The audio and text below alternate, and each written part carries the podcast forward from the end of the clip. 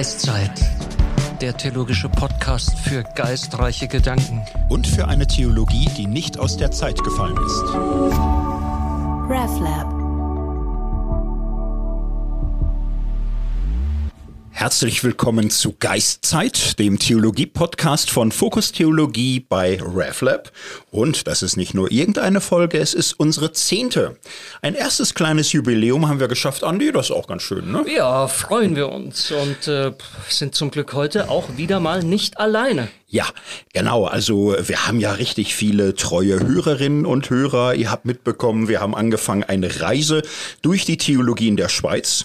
Ja, und unsere Ausgangsplanung war, wir machen das Standardprogramm Bad, Brunner, was es so gibt. Feministische Theologie ist auch wichtig, gucken wir uns an. Bis wir gemerkt haben, nee, das, das kann es nicht mehr sein. Einfach mal so den Sidekick zu so irgendwie etwas. Äh, das ist mehr, das ist wichtiger und wir kennen es auch schlechter, als man vielleicht sollte sodass wir da eine Reihe in der Reihe gestartet haben. Feministische Theologie in der Schweiz, aber das auch im weltweiten Horizont. Damit haben wir begonnen. Es ist im Grunde unsere vierte Folge. Ja, und du sagst, wir sind nicht allein. Genau, wir haben eine Gästin.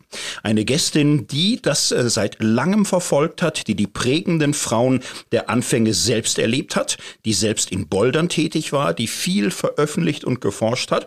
Jetzt sagen wir auch, wer es ist. Herzlich willkommen, Tanja Old Oldenhage.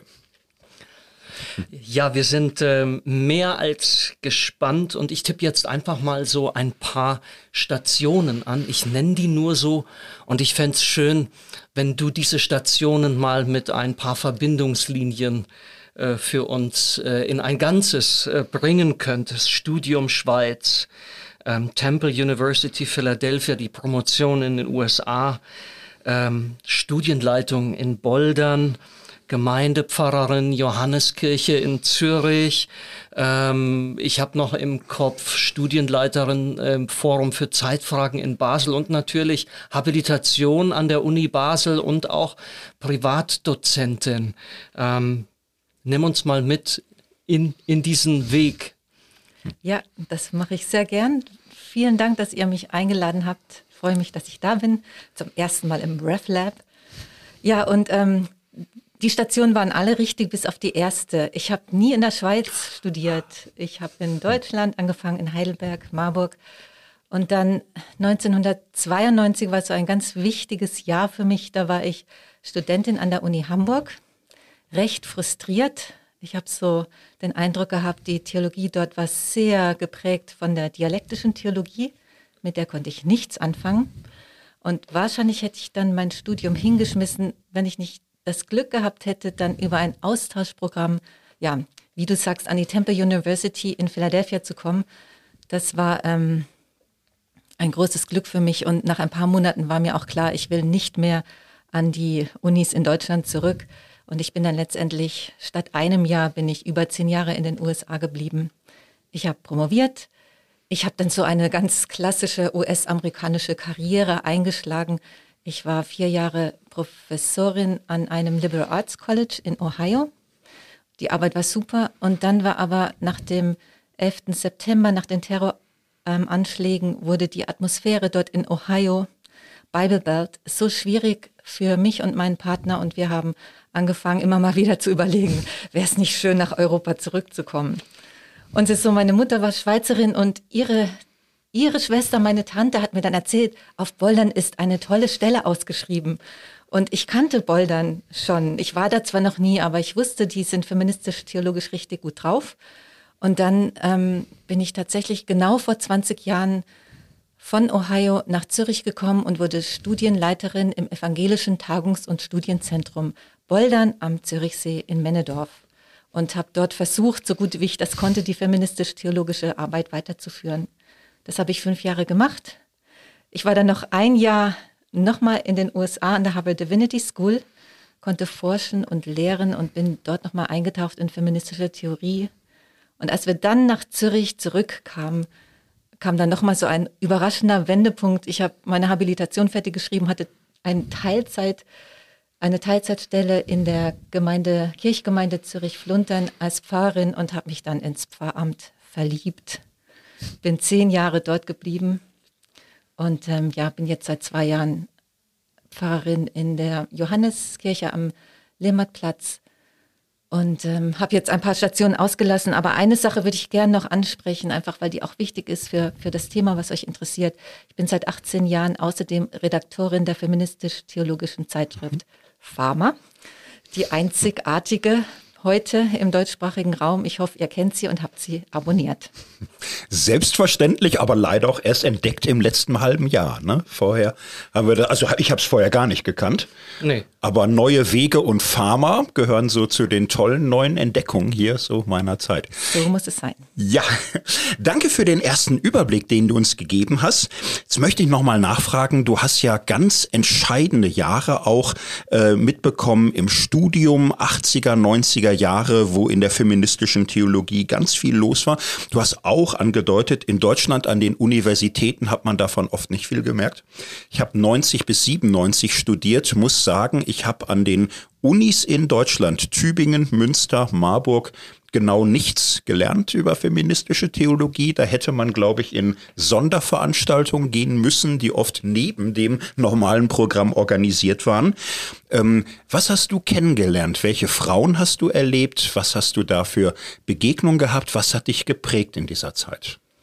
Also als ich noch an der Uni Hamburg war, da gab es eine einzige Veranstaltung, an die ich mich erinnern kann, die ich auch, wo ich auch Studentin war, das durfte man nicht Seminar nennen, das war eine Übung zur feministischen Theologie. Und in der Zeit habe ich so die Klassiker der feministischen Theologie gelesen. Carter Hayward, Dorothee Sölle, Radford Ruther, Elisabeth Schüssler-Fiorenza und so weiter. Hm. Ja, aber dann bin ich eben ziemlich schnell in die USA gekommen und dort waren es dann eigentlich ganz andere Frauen, die mich hm. geprägt haben. Als ich in die USA kam, wie soll ich sagen, die Arbeit von Elisabeth Schüssler-Fiorenza zum Beispiel. Ich würde sagen, das ist für mich die, Grund, die grundlegende Arbeit, in der ich mich verortet habe. Elisabeth Schüssler-Fiorenza, das ist für mich wie für euch vielleicht Karl Barth. Aber als ich in die USA kam, da war die Arbeit von Elisabeth Schüssler-Fiorenza schon ein paar Jahre alt. Und ihre Schülerinnen haben diese Arbeit bereits sehr lebendig, kontrovers, kritisch hinterfragt, in verschiedene Richtungen ausprobiert, hat, haben Paradigmenwechsel vorgeschlagen. Und es waren sozusagen die kritischen Schülerinnen von Elisabeth Schüssler-Fiorenza, die mich, die mich am meisten geprägt haben. Und ich weiß gar nicht genau, ob ihr die Namen kennt. Elizabeth Castelli zum Beispiel. Elizabeth Castelli, sie war eine der ersten, die nicht nur mit feministischer Theorie, sondern auch mit poststrukturalistischer Theorie Paulusbriefe analysiert hat. Laura Levitt, sie ist eine feministische jüdische Kulturwissenschaftlerin und sie hat mich ähm, eingeführt in die feministische Literaturwissenschaft. Sie wurde meine Doktormutter. Kein Mensch hat mich so geprägt in meiner akademischen Arbeit wie sie. Ähm, Luise Schottroff, ich habe vorhin in eurem Büro gesehen, eure, ihre Bücher liegen da auf eurem Schreibtisch, hat mich sehr geprägt und sie lebt leider nicht mehr. Ich konnte noch eine Tagung mit ihr zusammenleiten, aber genauso wichtig waren die Schülerinnen von Luise Schottroff. Claudia Janssen, Lucia Sutter-Rehmann. Und ähm, als ich dann in die Schweiz kam, war es nochmal noch mal neu und anders für mich. Ich bin 2003 in die Schweiz gekommen und da war Marga Bürig leider nicht mehr am Leben. Ich habe Marga Bürig nie selber kennengelernt. Ich habe Else Kähler ein, zweimal gesehen auf Boldern. Da war sie schon recht zerbrechlich die Frauen, die mich so, so willkommen geheißen haben in der Schweiz und die ich dann kennengelernt habe und die mich geprägt haben und die mir gesagt haben, was wichtig ist, das waren die Nachfolgerinnen von Else Kehler und Marga Bürig. Allen voran Reinhild Treitler. Ähm, sie war meine Vorgängerin und sie hat zusammen mit Gina Schiebler und vielen anderen 20, ungefähr 20 Jahre die feministisch-theologische Arbeit auf Boldern weitergeführt und neu vernetzt und international vernetzt und interreligiös aufgebaut. Zusammen auch mit Brigitte Keller zum Beispiel von der Paulusakademie, Doris Strahm, Ina Pretorius, das waren so die Frauen, die mich, die mich ähm, ja, willkommen geheißen haben. Und ich werde nie vergessen, mein erster Arbeitstag in der Schweiz, da kam ich ziemlich direkt vom konservativen Ohio in die Schweiz. Am Tag vorher war ich angekommen in Frankfurt und bin dann in die Schweiz gefahren ins Glatt, ins Zentrum Glatt, Gwatt, Gwatt ist Glatt, Zentrum, das Zentrum Gewatt am Thunersee. Und dort fand eine feministisch-theologische Tagung statt und ich kam ein bisschen zu spät und dann bin ich ähm, so reingeplatzt in einen großen Saal, der voll war von Frauen und auch ein paar Männern und vorne war ein Podium im Gang, ein interreligiöses Podium mit feministischen, jüdischen, muslimischen und christlichen Frauen, die im Gespräch miteinander waren zum Thema Gott und Krieg. Und das war nach dem Ausbruch des Irakkriegs, das war für mich so bewegend, als ich gesehen habe, was in der Schweiz unter in, in diesem Fra in dieser Frauen ja in dieser Frauenszene möglich war. Hm. Ja, wir ähm, haben so ein bisschen ähm, die ja denken müssen, dass da tatsächlich so eine Lücke ist, dass äh, also so bestimmte Namen so am, am Anfang bekannt sind und dass diese ungefähr 20 Jahre, wenn ich das richtig verstehe, die du, die, wo du jetzt auch schon so ein paar Namen genannt hast, die, die dich geprägt haben, dass da gar nicht, äh, ja, gar von den Menschen und von dem, was da alles so gelaufen ist, man gar nicht so viel weiß. Und deshalb, ähm, das ist einer der Gründe, warum wir auch die, ja, die den Bedarf und die Notwendigkeit äh, vernommen haben, dass wir uns dem Thema ein bisschen ausführlicher beschäftigen. Und ich möchte äh, gerade, weil da eine, eine Lücke ist, ähm, und äh, das nicht einfach ist, diese Lücke auch für sich selbst mal zu füllen, noch einmal auch hinweisen auf äh, die beiden Bücher, die für uns sehr, sehr hilfreich sind an dieser Stelle. Auf das eine haben wir schon hingewiesen, Aufbruch ist eines und Weitergehen ist etwas anderes. Aber jetzt für diese, für diese Zeit dazwischen, äh, im selben Verlag FF, äh, genauso wunderbar quadratisch, äh, quadratisch und, und gut aufgemacht. Das Buch unter dem Titel Mächtig Stolz. 40 Jahre feministische Theologie und Frauenkirchebewegung in der Schweiz. Also das so als, als eine Empfehlung. Und das ist natürlich der große Gewinn, dass wir mit dir, Tanja, eben jetzt ähm, äh, eine Protagonistin, ähm, äh, ein, ein, eine Frau hier haben, äh, die genau in diese Zeit hineinkommt und in dieser Zeit gewirkt hat. Ja. Und ähm, dass du in den USA lange warst, also, soweit ich sehe, ist ja der amerikanische Einfluss äh, in der feministischen Theologie sehr erheblich. Von Anfang an die, die wesentlichen Impulse. Und äh, gerade in der Schweiz hat man aber es offenbar immer hinbekommen, naja, ein eigenes Ding zu machen, aber auch offen zu sein für diese Impulse. Und auch das war ja hier auffällig. Von Anfang an gab es äh, starke amerikanische Impulse, die rezipiert worden sind. Wie erlebst du das? Die amerikanische Entwicklung, die schweizerische deutschsprachige Entwicklung, geht das ganz auseinander oder blieb das immer in Sichtkontakt? Also in Sichtkontakt blieb das sicher bis in die 90er Jahre. Und das lag daran, dass Frauen wie Lehan Gartner, Brigitte Keller, Reinhard Treitler, die haben diese Frauen aus den USA, auch aus Südamerika, das waren ja nicht nur alles weiße, weiße Frauen, ähm, auch aus Asien, die haben die eingeladen, die haben große Tagungen mit diesen, sag ich mal, Stars der feministischen Theologie gemacht. Und ähm, in meiner Gemeinde sind, sind Leute, die haben das miterlebt oder die sind nach Boldern gepilgert an die Paulusakademie, die haben diese, die haben Elisabeth Schüssler-Fiorenza erlebt. Sie war mehrmals in der Schweiz und das war natürlich, ja, das war, ich glaube, das war auch für die eingeladenen Gästinnen was sehr Schönes, dass sie in die Schweiz eingeladen worden sind. Hm. Ja. Ist das ähm, diese, würde, würdest du sagen, die Blütezeit, 80er, 90er? Also die Blütezeit von einer bestimmten Art von frauenbewegter, ähm, feministisch orientierter quasi kirchlicher Bildungsarbeit. Ich würde überhaupt nicht sagen, dass es die Blütezeit ist der feministischen Theologie. Die Blütezeit der feministischen Theologie international gesehen, die erleben wir jetzt. Wir sind mittendrin. Hm. Und was mir immer wieder auffällt, ähm, das könnte man zusammenfassen unter diesem Stichwort äh, Backlash. Ähm, aus meinem konservativen Kontext äh, stelle ich das jetzt gerade auch fest.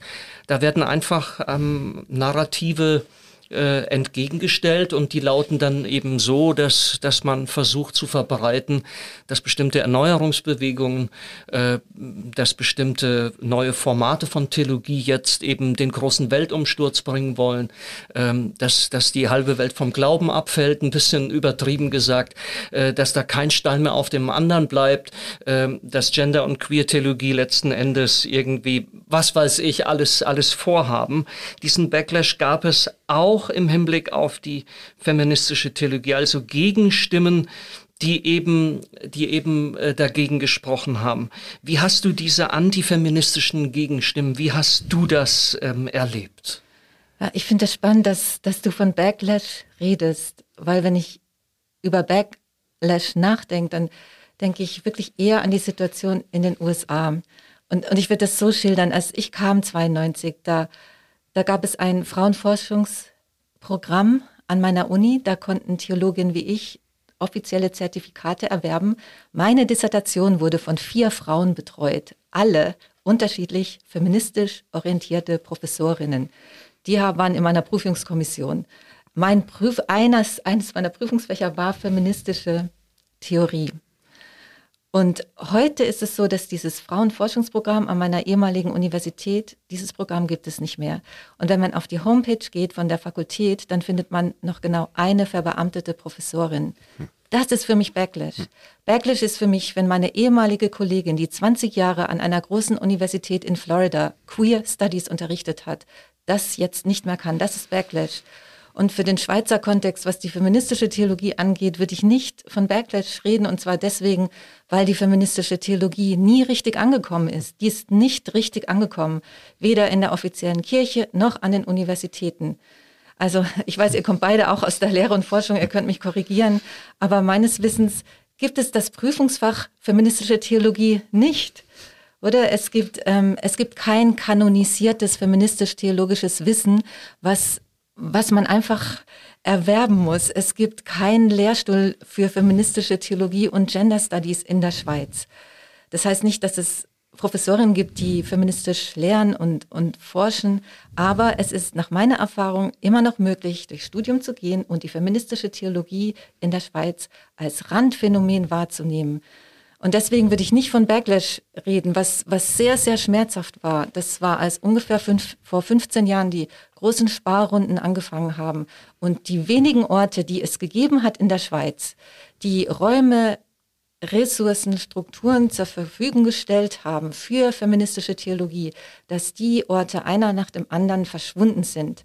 Angefangen mit dem Studienbereich Boldern, aber auch die Fachstelle Frauen, Männer der Zürcher Landeskirche, ähm, das Quadzentrum, der Leuenberg, diese Orte gibt es nicht mehr. Es gibt heutzutage nur noch wenige Kolleginnen, die feministische Theologie in ihrem Pflichtenheft haben. Deswegen würde ich eher sagen, es ist das skandalöse Verschwinden von einer Bewegung, die schon immer einen prekären Stand hatte in der Schweiz und die aus meiner Sicht trotzdem eine der wichtigsten, wichtigsten theologischen Bewegungen des 20. und 21. Jahrhunderts darstellt. Umso, umso erstaunlicher und äh, äh, bewundernswerter ist es, dass dann so eine Zeitschrift wie die Pharma äh, bis heute äh, nicht nur überlebt hat, sondern, äh, sondern aufgeblüht ist. Wahrscheinlich, weil ihr ein Team seid mit Leuten, die da auch mit, mit, mit hohem Engagement äh, dabei sind. Also, dass die Pharma überlebt hat. Ja, die Pharma war, ist ein ehrenamtliches Projekt und vor, ich weiß gar nicht genau, wann das war, auch vor 15 Jahren haben wir Angst gehabt und jetzt, und jetzt ist es vorbei. Und dann ist uns dieser Generationenwechsel geglückt, aber es braucht natürlich, oder dass die Pharma weitergeht, das braucht im Moment auch wirklich, ähm, ja, wir sind mhm. dran, wir ja. sind dran, wir wollen überleben. Ja. Also mit Backlash meinten wir das auch im weiteren Sinne. In den USA war das ja dann ein großes Thema ähm, für Ludi, Backlash 1990 und so. Und ja, in der Tat, in Deutschland, in der Schweiz war es ja an vielen Stellen nie so weit. Ich habe ähm, die Zeit ja selbst an der Uni erlebt, so wo ähm, feministische Theologie hier und da wahrgenommen wurde. Und im Rückblick sehe ich, überall wurden aber Warnschilder, Stoppschilder und so weiter errichtet. Ich war zum Beispiel Anfang der 90er in Tübingen im Studium, habe jetzt erst so gesehen, da gab es ein Gutachten Tübinger Professoren, die 1990 erklärt haben, feministische Theologie, naja, ein paar Sachen sind vielleicht ganz interessant im Großen und Ganzen, aber ist das gefährlich? Es geht nicht mehr um Offenbarung und Gottes Wort, es geht um subjektive Gefühle, es wird individualistisch, äh, dass das wird alles irgendwie ganz bedenklich und sonderbar. Die Württembergische Kirche hat da massiv Stimmung gemacht. Es gab Bischofskonferenzen in Deutschland, die davor gewarnt haben, die das gefährlich fanden. Also es gab ja eine Grundstimmung, wo Konservative gesagt haben, die Welt ist viel zu links geworden, viel zu 68er geprägt, viel zu feministisch. Wir brauchen eine geistig-moralische Wende. Und dieser ganze Feminismus ist schon völlig übertrieben. Wir haben doch längst gleich Gleichberechtigung. Das meinten wir. Und ja, ähm, wie hast du es erlebt? Kam man in Gesprächen mit diesen Männern in der Kirche, in der Theologie oder wie hat das stattgefunden damals? Also ich habe das zum Glück nicht erleben müssen oder ich bin sozusagen ins Ausland gegangen. Und ja, hier in Zürich habe hab ich das ambivalent erlebt. Ich kann mich noch erinnern, als die Bibel in gerechter Sprache veröffentlicht wurde. Das war total spannend, 2006, die Bibel in gerechter Sprache, dieses geschlechterbewusste Projekt ähm, der Bibelübersetzung und dann ein Jahr später die Zürcher Bibel. Da gab es viele, auch von der offiziellen Zürcher Landeskirche mitorganisierten Podien, ähm, die dann die Übersetzerinnen eingeladen haben und dann ging es, wie soll ich sagen, es gab Plattformen, um da ein Gespräch zu führen zwischen den Zürcher Bibelübersetzern und den KollegInnen, die die Bibel in gerechter Sprache übersetzt haben. Es gab dann auch eine, eine Frauenlesegruppe zur Zürcher Bibel, wo Kollegen von mir mitgearbeitet haben. Die haben dann ein kleines Büchlein geschrieben, ihre, mit ihren Vorschlägen. Ihre Vorschläge wurden aber leider kaum rezipiert. Und jetzt leben wir ja seit, wie lange ist es her? Seit drei, also 15 Jahren ungefähr mit der Zürcher Bibel. Die Bibel in gerechter Sprache ist aber auch da. Also die wird auch zugelassen. Das ist ja in Deutschland nicht in allen hm. Kirchgemeinden der Fall. Hm. Wenn ich mich recht erinnere, ich meine, die Angela äh, Weffler, unsere Vorgängerin, hätte äh, gesagt, dass dieses Büchlein, ich habe den Titel gerade nicht, der hat so Und sie werden Söhne und Töchter heißen. Ja, genau. So ungefähr. Mhm. Ähm, äh, dass das eigentlich erst so ein bisschen entstanden ist, als die gemerkt haben, diese, diese Lesegruppe, äh, wir, werden da letzten Endes, kommen wir da nicht zum Zug, wir werden nicht gehört. Und dann haben sie sich entschieden, gesagt, da versuchen wir das irgendwie anders in, ähm, in die Welt äh, zu bringen. Ja. Also Tübinger Gutachten nur noch mal so historisch, da steht dann drin, diese Feministinnen wollen den Bibeltext verändern, sie wollen da, wo der Apostel an die Brüder schreibt, Brüder und Schwestern übersetzen und da sieht man ja, wenn Gottes Wort verfälscht wird und so. Das ist selbst in der Lutherbibel in der neuen Ausgabe von 2017 inzwischen der Fall, aber vor 30 Jahren galt das noch als Bibelfälschung. Mhm. Wir würden gern mit dir noch ein bisschen zurückblicken in diese Zeit, ähm, zwischen den Anfängen und äh, ja de, dem heutigen Standard. Und ja, wir haben uns da so ein bisschen eingelesen und gemerkt, hu, es gab viele dann auch interne Konflikte, viele Spannungen innerhalb der feministischen Theologie. Ich möchte mal mit einem Thema anfangen, an das ich mich auch ähm, erinnern kann, das so immer gehört zu haben. In den 90ern, also wie gesagt, was ich damals alles nicht mitbekommen habe, ist mir heute sehr peinlich. Ähm, mir wurde wenig geboten, aber natürlich bin ich auch selbst schuld, weil ich nicht selbst nachgefragt habe. Wenn ich was mitbekommen habe, waren das aber immer ganz skandalöse Dinge, wie feministische Theologie sagt, Gott ist tot, es lebe die Göttin, oder die sagen, who the fuck ist äh, Jesus Christus, wir warten auf Jesus, Jesus Christa, oder das war auch dann ein Riesenskandal Anfang der 90er. Eine Frau habe gesagt, das Menstruationsblut der Frauen ist erlösungskräftiger als das Blut Jesu. Das waren so Phrasen, die ich gehört habe und da dachte ich, ah, das ist aber echt ganz komisch, ne? was ist denn da los? So, wenn man zurückblickt, gab es aber schon offenbar so eine Grundspannung. Es gab einen Strang, der Fundamentalkritik des biblischen Christentums wichtig fand, anknüpfen wollte an Matriarchat, an Göttinnen, an frauenspezifische Spiritualität. So, und es gab einen anderen Strang, der stärker befreiungstheologisch, exegetisch unterwegs war, anknüpfte an Black Theology und ähm, schon irgendwo auch in einem wissenschaftlichen und nicht so mythologischen äh, Strang weiterdenken lenken wollte. Wie hast du das damals erlebt? Hast du da was von diesen Spannungen mitbekommen? Wie ging es da ja, zu? Ja, ja das, das waren Konflikte, die, die lagen für mich wirklich schon in der Vergangenheit. Das ist für mich forschungsgeschichtlich sehr interessant, aber die Konflikte, die mich dann wirklich umgetrieben haben, die, die, waren, die waren anders gelagert. Hm. Die waren eher so zwischen den befreiungstheologisch engagierten feministischen Theologinnen einerseits und den Kolleginnen, die feministisch, aber auch poststrukturalistisch und dann später postkolonial gearbeitet haben. Und das waren, das waren wirklich Konflikte, weil Elisabeth Schüssler-Ferenza oder die wirklich immer einen befreiungstheologischen Impetus hatte. Sie liest die Bibeltexte und sie geht davon aus, wenn wir die, wenn wir die richtig kritisch analysieren mit den Methoden der feministischen historisch-kritischen Methode, dann werden wir finden, dass es hinter den Texten eine Frauengeschichte zu entdecken gilt ihre Vorstellung von The Discipleship of Equals oder diese Gemeinschaft der Gleichgestellten, ähm, von der sie annimmt, dass es sie gab in der ganz, ganz, ganz frühen christlichen Bewegung, das hatte eine politische Schlagkraft. Das hat viele Leute beflügelt. Es gab mal eine Zeit, da waren Frauen und Männer gleichgestellt. Und die Theologinnen, die mich geprägt haben, die waren viel vorsichtiger und skeptischer. Und die gingen ran an die Texte mit so einem eben aus aus poststrukturalistischer Sicht geschulten Blick. Und da ging es eher darum, die Konstruktion von Gender und auch Race in diesen Bibeltexten schonungslos aufzuspüren und zu dekonstruieren, ohne davon auszugehen, dass wir eine befreiende Botschaft in diesen Texten finden. Und das war eine Debatte, die habe ich viel, vielmals miterlebt. Mhm weil dann gesagt wurde, ja, aber dann verliert der Feminismus die politische Schlagkraft. Was, was machen wir dann? Und, und die Gegenseite hat gesagt, ja, nur weil wir schonungslos das aufdecken, heißt das ja nicht, dass wir nicht politisch auch arbeiten. Und ganz bewegend bis heute für mich ist auch so ein Konflikt zwischen der Arbeit, der sozialgeschichtlichen Arbeit von Luise Schottroff zum Beispiel, die sich immer bis zum Schluss hat sie sich verstanden, letztlich als Anwältin der biblischen Tradition. Das ist sehr bewundernswert. Aber, aber ich bin stärker beeinflusst, würde ich sagen, von jemand wie Jennifer Glancy. Sie hat gearbeitet zum Thema Sklaverei im Neuen Testament.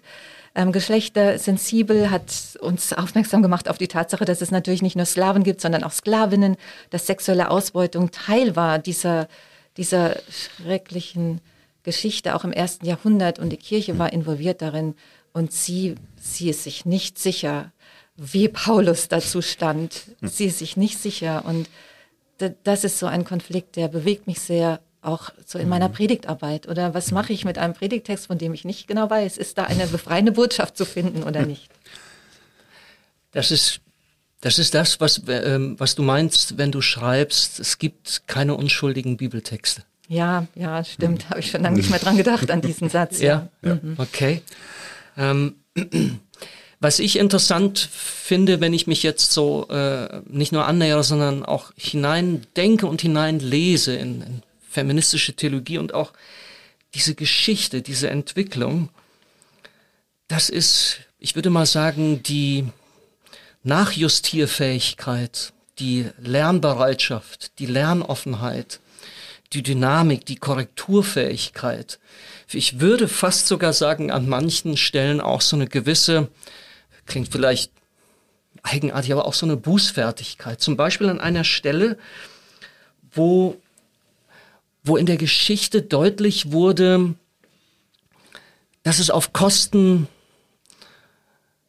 des Judentums und der Jüdinnen und Juden geht, wenn man jetzt allzu sehr betont, dass der Gott des Alten Testamentes und auch der Glaube des Alten Testamentes eben ein geprägt war von dem Patriarchat und ähm, ein, ein gewalttätiger Gott. Und dann äh, betont man, dass das vielleicht mit, mit Jesus Christus äh, anders geworden ist. Ähm, und urplötzlich meldeten sich dann die Stimmen, ähm, und es war ein kleines bisschen, ähm, ich habe das bei einigen gelesen, die sagen, das war schon für uns ein Schock zu erkennen, ja, ähm, da gab es, wir mussten erkennen, dass wir mit ganz bestimmten Ansätzen eben wiederum diesen alten, äh, Jahrtausende Antijudaismus, ohne dass wir es gemerkt haben, ohne dass wir es gewollt haben, irgendwie auch ja, der war urplötzlich wieder da. Das würde mich interessieren.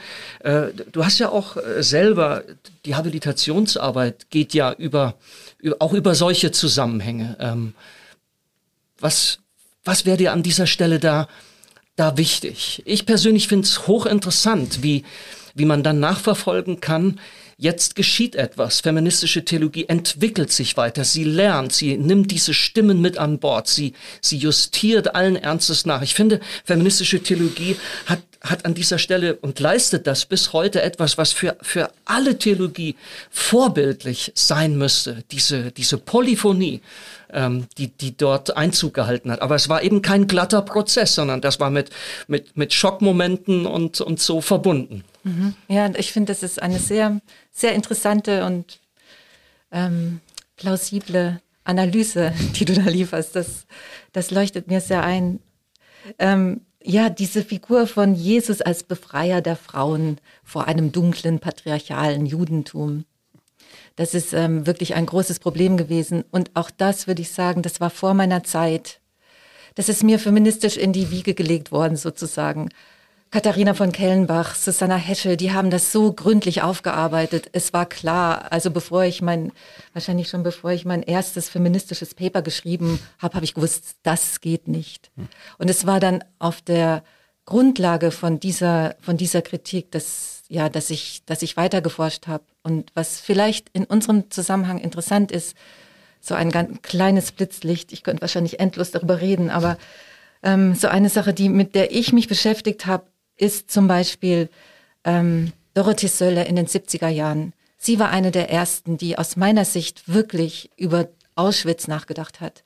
Und sie war eine der ersten und äh, die, die ein, die auch Holocaust-Zeugnisse mit einbezogen hat in ihr theologisches Denken. Und zwar nicht in Fußnoten oder in Vorworten, sondern sie hat damit gearbeitet. Sie hat zum Beispiel Elie Wiesel Autobiografie aus Auschwitz zitiert und christologisch gedeutet. Und ich weiß noch, ich habe das noch in Hamburg gelesen. Und mich hat das so bewegt, dass da eine deutsche christliche Theologin ähm, Holocaust-Zeugnisse ins Zentrum ihres Denkens stellt. Und gleichzeitig gab es aber auch schon damals auf meiner Seite so ein Unbehagen. Ich wusste nicht so genau, darf, darf sie das? Und dann kam ich nach Philadelphia. Dort gibt es eine lange Tradition von Holocaust-Forschung. Und dort habe ich gelernt, dann wirklich kritische Fragen auch zu dieser sehr bewundernswerten ähm, Geste von Dorothee Sölle in den 70er Jahren zu stellen. Eben, was, was bedeutet es, wenn eine deutsche christliche Theologin ein jüdisches Holocaust-Zeugnis christologisch ähm, deutet? Ähm, was geht dabei verloren? Wie versteht Elie Wiesel seinen Text? Und was bedeutet es überhaupt, wenn die Figur von Jesus am Kreuz die so viel antijüdische Aggression verursacht hat über die Jahrhunderte. Was bedeutet es, wenn diese Figur dann zu einem zentralen Symbol der christlichen Holocaust-Erinnerung wird? Das, das ist das Thema, mit dem ich mich ja, viele Jahre auseinandergesetzt habe. Und das fand ich im Rückblick sehr eindrücklich. Du hast ja Susanna Heschel erwähnt. Die hat ja auch feministische Theologinnen scharf kritisiert, auch in Deutschland, dass äh, die im Grunde antijüdische Klischees und Stereotype bedienen und äh, immer so diese Gegensatzbildung von Alten und Neuen Testament sehr stark machen. Offensichtlich ähm, ist das angekommen, viel stärker als in der Mainstream-Theologie, dass wir nach der Shoah nicht mehr einfach so weitermachen können, als wäre nichts, sondern es im, im Grunde eine Epochenaufgabe ist, anti-jüdisches Denken in unserer Theologie zu identifizieren, aber bis in die Anfänge der Christenheit zurück, bis in die alte Kirche, ja bis ins Neue Testament hinein. Das wurde offensichtlich in den 90er Jahren spätestens dann zum Standard der feministischen Theologie. So eine Zeit, äh, wo ich es noch miterlebt habe, dass deutsche Mainstream-Theologen sagten, feministische Theologie ist kontextualistisch, das ist strukturell dasselbe, wie was die deutschen Christen auch gemacht haben. Das kommt mir so dumm und böse vor angesichts dessen, dessen, was gleichzeitig in der feministischen Theologie stattfand, an Aufarbeitung. Was würdest du denn uns äh, dazu heute sagen? Wie kann man verantwortungsbewusst ähm, Theologie treiben nach der Shoah und äh, das antijüdische Erbe bis hinein in christliche Grundtexte auch ernst nehmen und nicht verdrängen? Was ist dir da wichtig geworden? Ähm, das ist so ein großes Thema. Ich kann das fast nicht beantworten. Ich, ich würde einfach sagen, die Aufarbeitung des Antijudaismus in der christlichen Tradition, wir sind da am Anfang. Und es gibt vielleicht so den, den Eindruck, ja, wir haben das, wir haben uns das angeschaut, wir sind da vorsichtiger geworden. Es ist so drin in unserer christlichen Kultur. Ich komme damit ständig in Berührung. Und ich werde nicht fertig werden in meinem Leben mit diesem Thema. Wir dürfen nicht aufhören.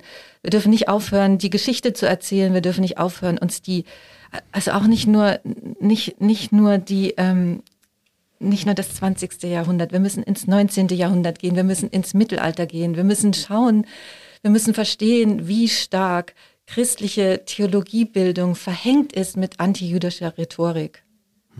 Ähm, ja, also wir müssen bis zurück ins Neue Testament gehen. Und natürlich bis zurück ins Neue Testament. Könntest du, es, ein, konkret, ein, konkretes Beispiel machen, wo du sagst, das wären so, so ein paar Stellen, wo man das relativ schnell spürt, äh, äh, dass da viel, viel mehr abgeht und wie tief in die Struktur eingebettet eigentlich dieser Antijudaismus ist. Also es gibt so ein Thema, was ich auch immer wieder höre in Predigten, das ist so die Heilung am Sabbat und diese rhetorische Figur, dass Jesus die Sabbatgesetze zur Seite legte, um dann einen Menschen zu heilen. Und, und, und das ist so, das ist so ein fürchterliches Klischee, wo dann ankommt die Vorstellung, dass Jesus der Einzige gewesen wäre, der sich überlegt hätte damals, dass es vielleicht doch ähm, Situationen gibt, wo, wo es wichtig ist, Menschen zu helfen, auch wenn gerade Sabbat ist. Und es gibt ja seit den, spätestens seit den 90er Jahren so viel Material auch von jüdischen Forschenden, die uns klar machen, das war damals im ersten Jahrhundert eine große Debatte. Jesus war ein Teil von einem Diskurs. Und was nicht möglich ist, ist zu sagen, Jesus hier, der die Figur, die raussteht, die die, die befreiende Botschaften gesagt ha hat, als wäre er der Einzige in dieser Zeit. Hm. Ja. Mir, mir, ist das im Hinblick auf meine eigene Theologie deutlich geworden, als ich da ähm, ein bisschen in der Habilitationsarbeit in anderen Texten nachgelesen habe, dass es, ohne dass ich es merke, ich äh, sozusagen platt gesprochen Jesus abfeier, also ihn, ihn wirklich äh, zum Strahlen bringen lasse. Und ohne dass ich es merke, bediene ich mich da zu einer Verdüsterung des ganzen jüdischen Kontextes, ähm, aus, aus dem er kommt, den, der, der er ja ist. Und an der anderen Stelle, du hast es auch schon genannt, ähm, äh, ich, nehme, ich nehme für mich ganz stark auch als Lehrer mit, auch vorsichtig zu sein. Die ganze Frage des Leidens, die ganze Theodizee-Problematik, also ähm, und äh, in der Verknüpfung gerade auch mit dem Leiden Christi, das dann einzubetten in, in die Leiden des jüdischen Volkes und zu verbinden mit Auschwitz und dementsprechenden. Ähm, das sind zwar berührende und manchmal zu Tränen äh, rührende Episoden, die dann äh, erzählt werden, aber ob die in der, ob die überhaupt dann ähm, dem Volk der der Juden und den Betroffenen, den Opfern äh, gerecht werden oder ob das nicht eher äh, auf deren Kosten geht. Das hat mich ein bisschen, bisschen erschreckt. Äh, aber da bin ich auch erst am Anfang, ja. wie du sagst. Ja, ja, kommen wir zu einem weiteren Thema. Ich habe so in, in der Geschichte gesehen von Boldern, äh, da war unter anderem auch mal zu Besuch Audre Lorde, eine schwarze feministische Theologin, die war auch nicht heterosexuell. So und sie beschreibt in eigenen Texten, wie sie in der Schweiz ankam, und sie beschreibt das so, dass sie durch Zürich ging, so und abends in Boldern referierte und sagte, ich habe mich in Zürich umgeschaut, es gibt hier viele Frauen, die sind schwarz, die sind Persons of Color und jetzt bin ich hier bei euch Feministin. Ihr seid alle weiß. Warum? Und was wisst ihr über die schwarzen Frauen in eurer Stadt und welche Bedeutung hat das für euch? Du hast einiges dazu auch geschrieben. Du hast dich damit beschäftigt. Was können, was müssen weiße Feministinnen von Schwarzen lernen? Was haben sie gelernt und was hat das für dich bisher ergeben, die Beschäftigung damit? Mhm. Ja. Ja, das ist so schön, dass du die Geschichte von Audrey Lorde in Zürich erzählst. Brigitte Keller hat sie eingeladen, zweimal war sie. Ja, ja in den 80er Jahren wohlgemerkt. Wahnsinn, wirklich. Und als ich, als ich nach Temple kam, an der Temple University, lehrte damals Katie Cannon, sie war eine afroamerikanische Womanist-Ethikerin und sie war so ein Star oder sie war ein Star und alle wollten mit ihr studieren und alle weißen Studentinnen wollten bei Katie Ken studieren. Und Katie Ken war eine Ethikerin, sie hat, sie hat ähm, Narrative von ehemaligen Sklavinnen ähm, gelesen und als Quelle ähm, interpretiert für die christliche Ethik. Eine sehr, sehr bewegende Arbeit. Und ähm, sie hat uns weißen Studentinnen gesagt, bevor ihr euch dieser Tradi diese Tradition aneignet, müsst ihr euch mit eurem eigenen Rassismus auseinandersetzen und mit den rassistischen Strukturen, in denen ihr euch bewegt. Ähm, das ist mir recht eingefahren. Und dann, ja, es gibt auch zu diesem Thema so viel zu erzählen. Vielleicht, wenn wir jetzt springen, Jahre, Jahre später, nach der Ermordung von George Floyd im Mai 2020, ähm, ist was Wichtiges passiert in den bibelwissenschaftlich, religionswissenschaftlichen Zusammenhängen in den USA. Und zwar wurde ins Leben gerufen eine Black Scholars Matter Task Force als Reaktion auf das, was passiert ist. Und das war ein Versuch, ähm, afroamerikanische und auch Latinx Forschende zusammenzubringen, denen eine Plattform zu geben, so dass sie sprechen konnten über den Rassismus in den, unter anderem in den Bibelwissenschaften und auch um ihre Forsch Forschung zugänglicher und öffentlicher zu machen. Und es gibt eine Generation, ganze Generation von jungen ähm, forschenden, afroamerikanisch, feministisch, womanist geprägten Kolleginnen, deren Arbeit ist so wichtig und so berührend. Und ich möchte einfach nur eine, ein Beispiel nennen. Ähm, das ist eine, ein, eine ähm, afroamerikanische Kollegin, eine Neutestamentlerin, in Pittsburgh und ihr Name ist Jennifer Kaland und sie hat so eine berührende Dissertation geschrieben über unter anderem über den Hebräerbrief und sie liest den Hebräerbrief in Zusammenhang mit der sogenannten Great Migration. Das war eine Migrationsbewegung unter anderem Anfang des 20. Jahrhunderts sind viele Menschen aus dem viele afroamerikanische Menschen aus dem Süden der USA in die Städte im Norden migriert aus verschiedenen Gründen und haben dort eine ganz neue Kultur aufgebaut. Und sie, sie schlägt Brücken zum Hebräerbrief und zu der christlichen Kultur von damals. Hm. Ja. Und wenn ich noch was erwähnen darf in diesem Zusammenhang, was mir wichtig ist, wir haben 2009 ein Netzwerk gegründet, das heißt Zena Malalaka. Zena Malalaka ist ein Netzwerk, das ähm, dient dem Austausch zwischen deutsch sprechenden, vor allem Schweizer Theologinnen und Theologinnen aus afrikanischen Ländern. Wir sind jetzt schon ein wirklich mehr als ein Jahrzehnt unterwegs, gegründet unter anderem und geleitet bis heute wird es von zwei Theologinnen. Das eine ist Verena Nageli, eine Zürcher Theologin, und das andere ist eine madagassische Theologin, Brigitte Rabaschon. Und wir haben viel auf die Beine gestellt und wir sind jetzt seit ungefähr anderthalb Jahren versuchen wir uns auseinanderzusetzen, afrikanische und Schweizer Theologinnen zum Thema Rassismus. Und ich sage euch, das ist nicht einfach. Das ist eine echte Herausforderung. Hm. Hm. Was mir in dem Zusammenhang aufgefallen ist, ähm, dass du sagst, Bibelstellen haben eine Wirkungsgeschichte. Und wenn wir meinen, wir könnten heute, und das würde mich jetzt auch mal interessieren, ob das vielleicht an einem Beispiel mal konkret machen kann, du hast es vor ein paar Minuten auch angedeutet, dass ähm, wenn man das mal erkennt, dass man eben ähm, auch unter dem Druck des Pfarramtes und jetzt soll ich da eine Predigt schreiben und die Predigt äh, richtet sich äh, oder fußt auf einem auf einem Wort äh, des Buches, was uns da heilig und wichtig ist. Aber jetzt habe ich jetzt hat äh, da ein, ein bestimmtes Wort eine durchaus fragwürdige, wenn nicht sogar hochproblematische Wirkungsgeschichte. Und du sagst, wir kommen an dieser Wirkungsgeschichte nicht mehr vorbei und müssen, wenn wir das jetzt äh, dieses uns mit diesem äh, mit der Heiligen Schrift mit ich sage jetzt mal, mit der Bibel beschäftigen, äh, müssen wir das auf jeden Fall berücksichtigen für das, was wir dann tun in unseren Gemeinden und auch was wir verkündigen. Mich würde das noch interessieren, was heißt das jetzt, was heißt es für dich irgendwie, dass du das nochmal konkreter, konkreter machst? Weil ich kann mir ja vorstellen, ähm, man hat da ja wenig Zeit dafür. Und es ist ja auch für die, für die Leute, äh, zu denen man, zu denen man da spricht, es ist ja auch eine, eine riesige Herausforderung. Also ich, ich, ich frage mich, wie, wie, wie muss ich mir das konkret vorstellen? Wie, wie kriegst du sowas hin? Also du fragst mich jetzt als Pfarrerin oder ja. nicht als Forschende? Ja, genau, als mhm. Pfarrerin. Ja.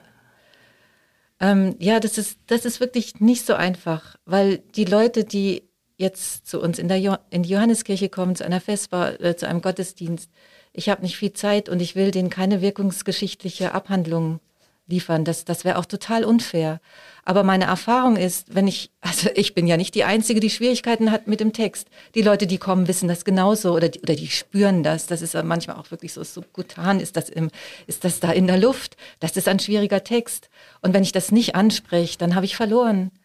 Und, und meine Erfahrung ist, dass es, dass die Wirkungsgeschichte ist nicht nur, also nicht nur unser unser Problem, sondern auch eine immense Ressource.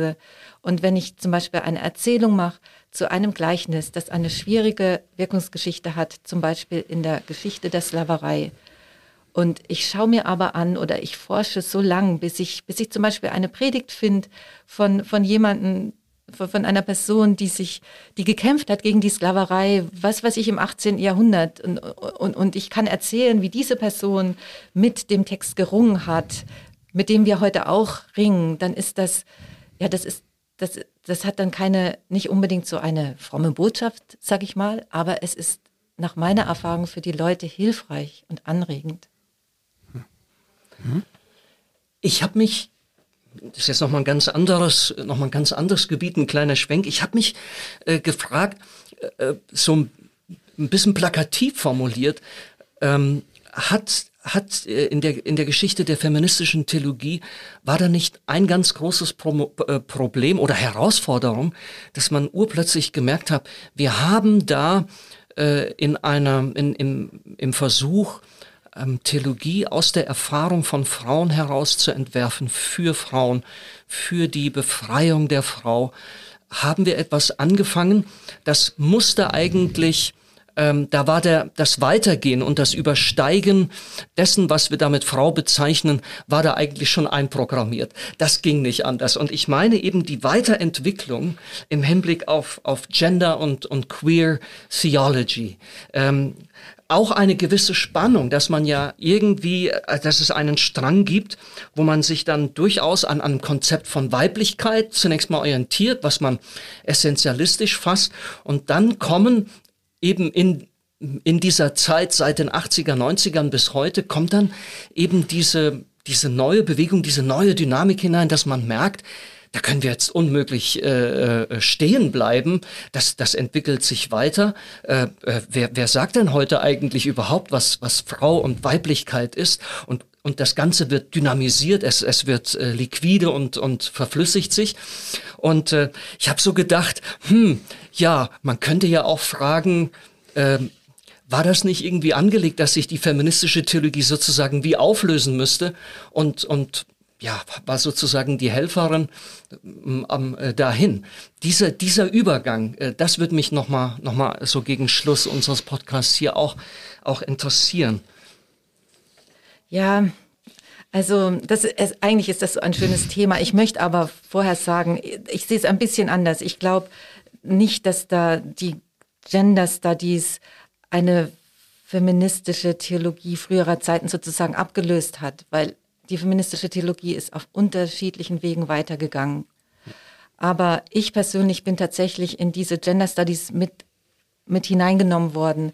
Und als Judith Butler im Jahr 1990 war es, glaube ich, ihr Buch veröffentlicht hat, Gender Trouble, das Unbehagen der Geschlechter, das war total entscheidend für mich als Theologin und hat wirklich alles verändert.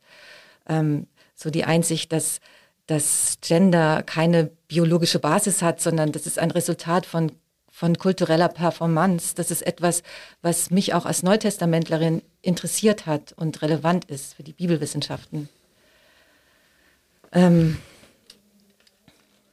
was für mich irgendwie, was für mich ein Glück war, war, als ich in die Schweiz kam, habe ich gemerkt, dass es, dass es Leute gibt, die auch Judith Butler gelesen haben. Und zwar nicht nur feministische Theologinnen. Und das war so ein Anknüpfungspunkt für unseren Versuch, die feministische Theologie zu vernetzen mit anderen Leuten, die interessiert waren an Genderfragen. Das waren Männer aus der kirchlichen Männerarbeit, das waren Queer-TheologInnen, das waren ähm, forschende Kollegen aus der kritischen Männerarbeit. Und wir haben zusammen das Netzwerk Geschlechterbewusste Theologie gegründet im Jahr 2005. Und Judith Butler war wie so unsere Bibel, würde ich sagen, wobei meine Kollegen, Kolleginnen würden das zum Teil wahrscheinlich anders sehen. Wir haben sehr, sehr viel gestritten. Wir haben gestritten darüber, ähm, über die ganze Frage, gibt es denn eine, gibt es Weiblichkeit, gibt es Männlichkeit und, und das waren aber sehr frucht, fruchtbare, sehr lebendige Auseinandersetzungen. Wir haben insgesamt sechs sechs Tagungen ähm, veranstaltet. Und ich weiß noch, wir sind dann irgendwann mal, sind ein paar von uns dann in die USA gepilgert zu einer von diesen großen religionswissenschaftlichen Konferenzen der AAR. Und dort sprach Judith Butler. Und wir saßen da, so die Schweizer Delegation, und haben Butler live gehört. Und das hat uns verbunden, obwohl wir überhaupt nicht einer Meinung waren. Ja, und als ich heute Morgen hier, ähm, hier in den H50 kam, Hirschengraben 50, habe ich mich erinnert daran, dass in dem Jahr 2005 ähm, gab es tatsächlich zwei Stockwerke unter euch oder drei Stockwerke in diesem großen Saal habe ich eine, einen Vortragsabend organisiert zum Thema Was ist Queer Theory? Ich habe damals Claudia Schippert eingeladen, die hat das uns ganz aus, der, von, aus Florida, die hat uns das ganz freundlich erklärt und es war recht gut besucht. Ja, schade, dass dieser Faden abgerissen ja. ist.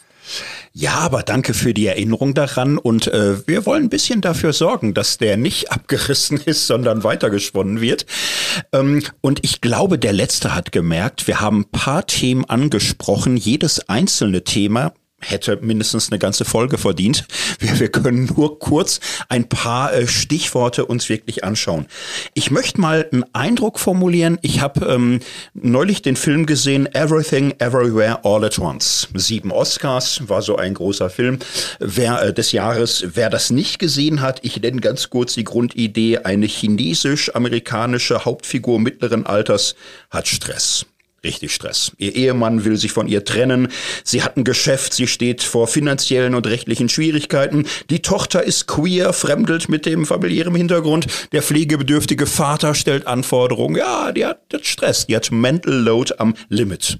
So, und dann kommt ein Shift im Film, wo man merkt, nee, die hatte noch gar keinen Stress. Das war der gemütliche Anfang des Films. Auf einmal zeigt sich, es gibt ein Multiversum und alle möglichen Welten stehen vor dem Kollaps und sie ist die einzige, die die Welt Welt retten kann, aber sie hat Feinde, die sie töten wollen, jetzt und überall in allen Universen, die es gibt. Und dann explodiert die Fantasie der Filme und so weiter. Und ich musste beim Gucken dieses Films an feministische Theologie denken, weil ich mich gerade damit beschäftigt habe, weil mir irgendwie so klar wird, oh mein Gott, was hat diese Generation von Frauen sich äh, für Themen aufgeladen. Man hat über Antijudaismus gesprochen, über rassistisches Denken, postkoloniale Perspektiven, über Gender, über Konstruktion von Geschlecht, über queere Fragen, lesbische, schwule Realitäten und das alles innerhalb von 10, 15 Jahren entdeckt. Und es waren alles Fragen, die die ganze Theologie hätten beschäftigen müssen, aber ein Großteil der Theologie ja, hat nichts merken lassen. Ne? Hat, hat gesagt, ja, na, wir können uns ja auch mit der eigenen Geschichte beschäftigen. Wir können ja auch Schleiermacher oder Trölsch genauso gründlich erforschen wie Luther und können eigentlich diese ganze anstrengende Gegenwart noch ein bisschen warten lassen, bis wir mit unserer eigenen Geschichte zurande kommen. Ähm, also bei, bei mir ist der Respekt extrem gewachsen, was feministische Theologie sich aufgeladen hat. Und dann habe ich auch die Frage bekommen, ist vielleicht auch was anderes passiert. Wir haben ja in der vorletzten Folge beschrieben, wie Frauenarbeit in der Kirche und Anfänge feministischer Theologie nah beieinander waren. Und ein bisschen habe ich das Gefühl, ähm, feministische Theologie auf der einen Seite und Frauenarbeit haben auch nicht mehr so das enge Verhältnis wie früher mal. Wie geht es dir im Rückblick? Du bist jetzt in der Praxis, du bist jetzt Pfarrerin. Wie erlebst du das, das Verhältnis deiner Theologie und die Gemeinde? Passt das zueinander? Sind da vielleicht auch Fäden gerissen und wie gehst du damit um? Ja, es gibt so ein paar Gedanken, die ich dazu habe. Ähm, das eine ist so, wenn ich in Gesprächen bin und Leute sagen, ja, die feministische Theologie, die ist, die, ist, die, die hat sich so ausgelaufen, die gibt's irgendwie so nicht mehr. Dann, dann versuche ich immer zu sagen, die feministische Theologie, und das bestätigt eigentlich das, was du vorhin gesagt hast, die feministische Theologie setzt sich seit über einem Vierteljahrhundert mit Fragen auseinander, die jetzt endlich auch in der Schweizer Öffentlichkeit angekommen sind. Ähm, Rassismus, Kolonialismus, die Klimakatastrophe, Fragen der kulturellen Aneignung. Und feministische Theologinnen haben etwas dazu zu sagen. Wir haben ein, wir haben ein Reservoir, aus dem wir schöpfen können als Pfarrpersonen. Und, und ich versuche das auf jeden Fall, auch in meiner Arbeit als, als ähm, Gemeindepfarrerin. Und das andere ist, dass ich glaube, dass in den 80er und 90er Jahren gab es wirklich ein sehr geglücktes Zusammentreffen zwischen feministischen Theologinnen, die in der Forschung waren, einerseits und Frauen, auch viele Männer, die der Kirche noch nicht den Rücken kehren wollten, die sich aber nicht mehr zu Hause gefühlt haben in den patriarchalen ähm, Traditionen ihrer Pfarreien oder ihre, ihrer Kirchgemeinden. Und für die war die feministische Theologie wie so ein alternativer Ort, an dem sie ihre, ja, ein, ein, eine alternative Form christlicher Identität entwickeln konnten. Ich will damit sagen, diese Phase, die war sozusagen identitätsstärkend. Und das war die Zeit, in der auch die großen Tagungen möglich waren oder wo, wo 100 Leute gekommen sind oder noch mehr und die waren alle ganz begeistert. Und diese Zeiten sind wirklich vorbei, aber die waren auch schon vorbei, als ich, als ich in die Schweiz kam. Und ich glaube, das lag daran, dass die feministische theologische Forschung nicht mehr identitätsstärkend ist, sondern vielleicht das Gegenteil bewirken kann dass ich mich in Frage stellen muss, dass ich meine Tradition wirklich nochmal auf so vielen verschiedenen Ebenen kritisch anschauen, anschauen muss. Der, die Auseinandersetzung mit dem Rassismus ist so schmerzhaft. Und ich, ja, ich glaube nicht, dass, ich glaube, das ist etwas, was, was grundsätzlich eine andere Arbeit ist als die frauenbewegte kirchliche Spiritualität ich will damit nicht sagen, dass die nicht auch immer noch wichtig ist. Und also wir sind hier in der Stadt Zürich und ich weiß, in jedem Kirchenkreis von meiner Kirche gibt es Kolleginnen, die schöpfen daraus. Ich mache das auch, feministische Liturgie, das ist alles ganz wichtig. Aber ich glaube, so die, die harten Fragen, das, was, was du, Andreas, mit Justierung oder bezeichnet hast, diese, diese Infragestellung, das, das ist harte Arbeit und die müsste eigentlich institutionalisiert werden. Ja, das ist, glaube ich, insgesamt äh, etwas, was mir auffällt, dass auch an mich wurde in, in meiner Bubble, in der ich lange unterwegs war, immer wieder herangetragen, wo ist das Assertorische, das Identitätsstiftende. Ich habe da manchmal versucht zu zeigen, es sind nicht immer die Zeiten passend für das. Es muss auch Zeiten geben, wo wir kollektiv verunsichert sind, wo wir merken, wie tief uns bestimmte lebenshemmende, lebenszerstörende Strukturen erfasst haben, wo wir uns daran gewöhnt haben und merken es gar nicht. Es ist die Zeit, die Augen aufzumachen. Und ich glaube, das, was du jetzt äh, da andeutest, halte ich, also zumindest für, für, für, für eine Anzahl von, von, von Kirchen und für bestimmte Formate auch von, von Glaube und, und Theologie äh, ähm, für einen Prozess, der, der da gerade stattfindet. Es ist eine Zeit, äh, auch sich verunsichern zu lassen und selbstkritisch genau hinzugucken. Und wie du sagst, das ist schmerzhaft, das, das muss man sich äh, gönnen. Äh, wo ich gerade von Zeit rede, wir nähern uns der Ein-Stunden-Marke. Mhm. Und ähm, Thorsten und ich, naja, gute Feen, hm, so sehen wir, glaube ich, nicht aus. Aber wir würden gerne dir die Freiheit und auch ja die Aufgabe nochmal rüberschieben zum Schluss. Wünsch dir was. Was, was würdest du dir wünschen im Hinblick auf feministische Theologie? Ja, da hätte ich eine lange, lange Liste, aber ein Wunsch, ein Wunsch habe ich euch an euch beide. Weil ich möchte euch sagen, es war für mich ganz, ganz ungewöhnlich, als ich euren Podcast über Marga Bürig und Else Kehler gehört habe. Zwei deutsch sprechende Theologen, die sich so gründlich eingearbeitet haben in diese Geschichte dank dem Buch von, von meinen beiden jüngeren Kolleginnen. Und ähm, ich wünsche mir, dass diese Podcast-Reihe zur feministischen Theologie, dass das nicht etwas ist, was anfängt und dann auch schon bald aufhört. Ich würde vorschlagen, jeden Monat eine Podcast, einen Podcast zu feministischer Theologie. Ich verspreche euch, oder wisst dasselbe. Die, die Themen werden euch nicht ausgehen. Und es wäre auch eine Form von Institutionalisierung der feministisch-theologischen Arbeit, die ich einfach sonst nirgends sehe. Also wer, wer könnte das machen? Wer könnte das machen? Ähm, ihr seid jetzt Fokus Theologie. Das finde ich irgendwie schon ein richtig guter Ort, um das zu versuchen.